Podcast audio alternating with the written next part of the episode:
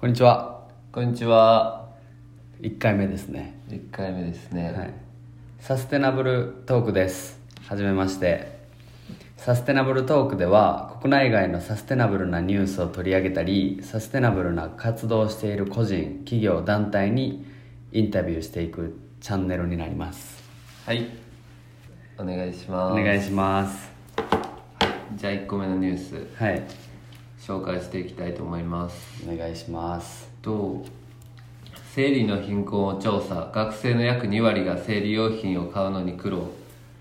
とコロナウズでアルバイトができず経済的に困窮する学生が増える中生理用品が買えなくなるなどして日常生活に支障の出ている人がどのくらいいるかインターネットでアンケート調査したところ買うのに苦労した経験がある学生はおよそ2割に上りましたまた生理が原因で学校を休むなど生活に支障が出ている人も5割近く上ることが分かりましたこの調査はコロナ渦で経済的に困窮する学生が増える中生理に関する啓発か啓発活動をしている若者グループが海外で社会問題として注目され始めているいわゆる生理の貧困について国内の実態を調べようと行ったものですでこの調査結果によると買うのに苦労したことがあるって答えた人が20%で買えなかったことがあると答えた人が国内で6%いましたはい、でこの生理のそうですね生理の貧困っていう問題はこのコロナになってから結構注目されるようになったんですけどそもそもこの問題っていうのはそのシングルマザーとか、まあ、あのホームレスの人とかが、まあ、この問題を抱えてたんですけど、まあ、日本ではなかなかその行政とかそのまあ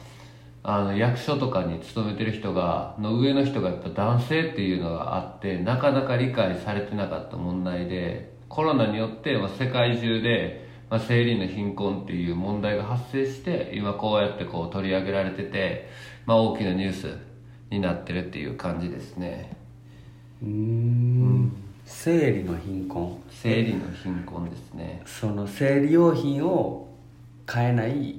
人ってそうそうそこうとそそうの金銭的にそうそうそう例えば学生とかやったら、うんうんその実際そのアルバイトをしてて、まあ、仕送りとかなくてアルバイトで生活しててあの学費とか食費とかやってたけどあのコロナでバイトがなくなってしまってお金がなくなったってなった時にどこから削ろうってなった時にそのナプキンとかあーそういうのから削っていくっていうのでそれで実際その生理の貧困みたいになってるっていう現象ですねうーんこれは日本とかじゃなくて世界中で世界中で起きてそうるっていうただその生理の貧困とかの問題は日本よりも海外の方が結構まあこれにこの問題に対するアプローチっていうのは進んでて、うんうんスコットランドとかはもう全員女の人には生理用品をこう無償で提供してるっていうのもあって結構こうもうその生理で貧困にならないように、うんあのもうすでに世界中のいろんな国でアプローチしてますねなんかその生理用品の消費税をなくすとかあそうその買う購入することへのこのハードルを少しでもこう下げようみたいな動きは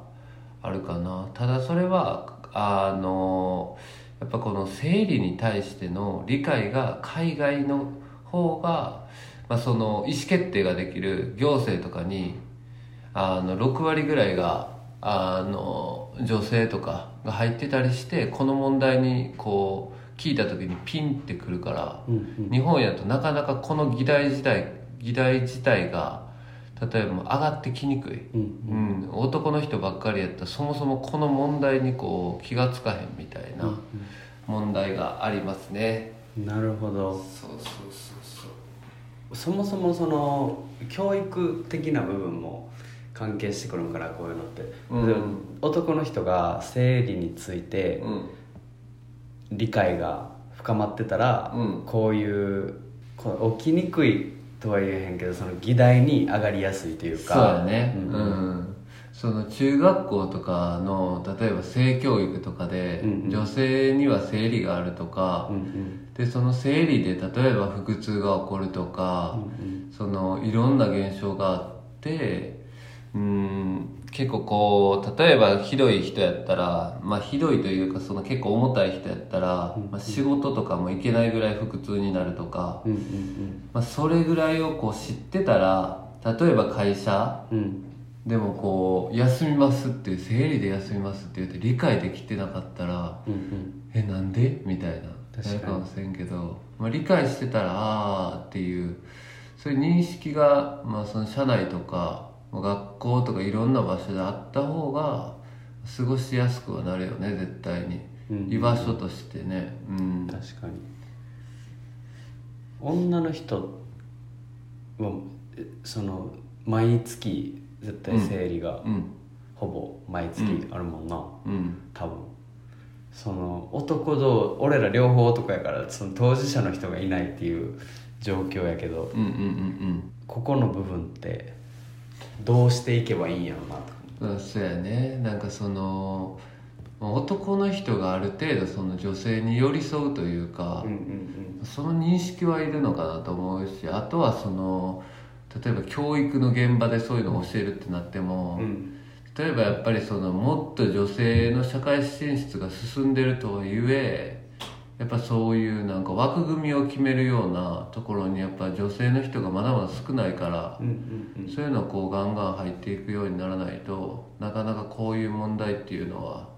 まあ、解決というかまだこれ別に生理とかだけじゃなくて女性差別とか例えば女の人がこうお茶を入れるのが当たり前とかなんかそういう認識もねちょっとこの問題は違うかもしれんけどうんうんもうちょっとそこら辺の理解もこう深まりやすいんかなとは思うけどねうんうんうん確かに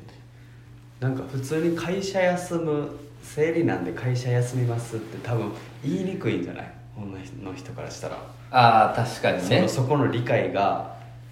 確かに特に確か日に本ってなんか、うんそういう理由で休んでる人をあんまり見たことがないというか、俺個人的なこれは意見やけどそうやねだから言いにくいっていうのもあるやろうしなううん、なんかその辺のそのそもそものこのどんぐらい辛いのかとか、うんどういう人によってはどんぐらい重いのかみたいなのを男の人も知るっていうところがまずはそうやねあとは恥ずかしいっていう認識があるんかもしれんねももしかするとするとなるほどそう例えばそういう問題がこう当たり前みたいなうんうんうん風にこのなんか社会的に広まってたらうんうん言いやすいけどうんうん「今日生理やねん」って例えばだからしんどいっていううんうんでもそれを